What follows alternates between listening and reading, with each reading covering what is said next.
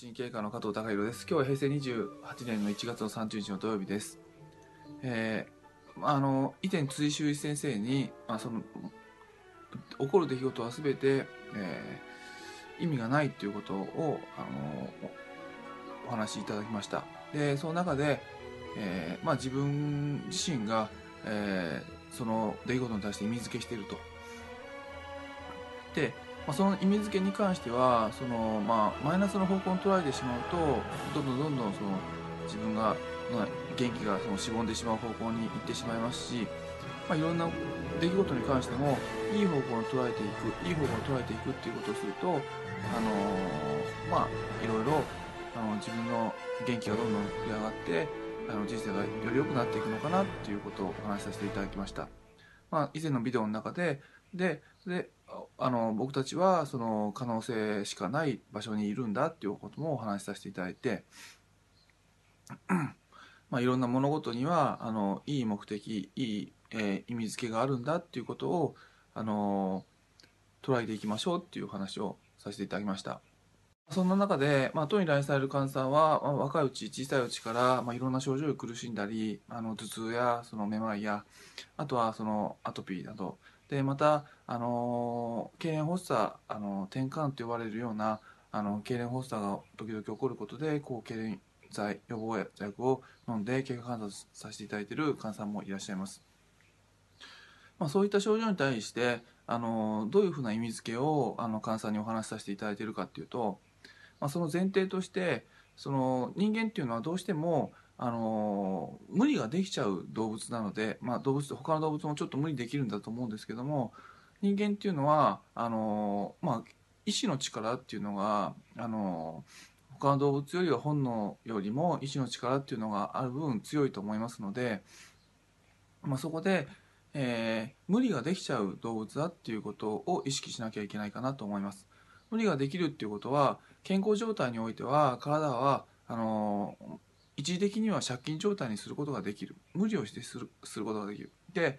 無理をしてあのー、まあ、借金状態にしてしまった時に、えーまあ、借金したことをわ人間っていうのはつい忘れがちで、あのー、返え返さなきゃいけいけないのっていうことに、あのー、まあ、借りた後ななるんですけども、まあ、その人間の体では特にそうでえー、特にその体無理した後あんまりその若いうちはそんなにその無理してすぐに症状があの辛い症状が後から出るっていうわけでもないのであ問題ないんだと思って無理したままそれが蓄積していって何年か後にあの病気やあの体のパフォーマンスの低下っていうことになってくるんだと思うんですが症状が出る方っていうのはあのちょっと無理をするとすぐ警報音が鳴ってくれるっていうあのまあ、あのことだと思います。でそれは、まあ、どういう意味付けを僕は知ってるかっていうとうん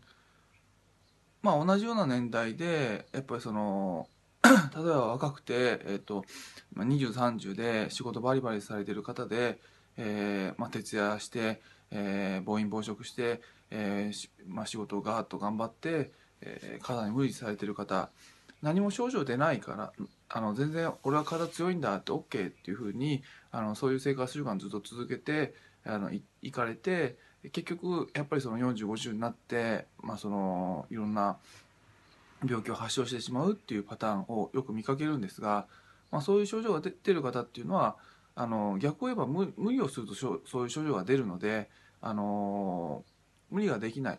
ていうことはどういうことかっていうと逆を言えばその症状をきっかけにその体を常にいい状態に保ってられるっていうことでその体がその状態悪くなるとすぐ警報音がピッコンピッコンってなってくれる非常にあの感度のいいあの体の、えー、センサーを持ってるんだっていうふうな意味付けをするとその症状のあのいい意味でその症状に対していい意味で自分自身捉えられるのかなと思います。もともとそのまあ頭痛がある方であったとしても体の状態が良くなれば頭痛は起きないわけでで痙攣発作転換発作を持っている方であったとしてもまああの それはもう本当に患者さんご自身で長年の方であれば自覚されてると思うんですけども睡眠不足であったり体に負担かけたりあのしなければ痙攣発作は起きないわけであのそういった体の状態に持っていく。で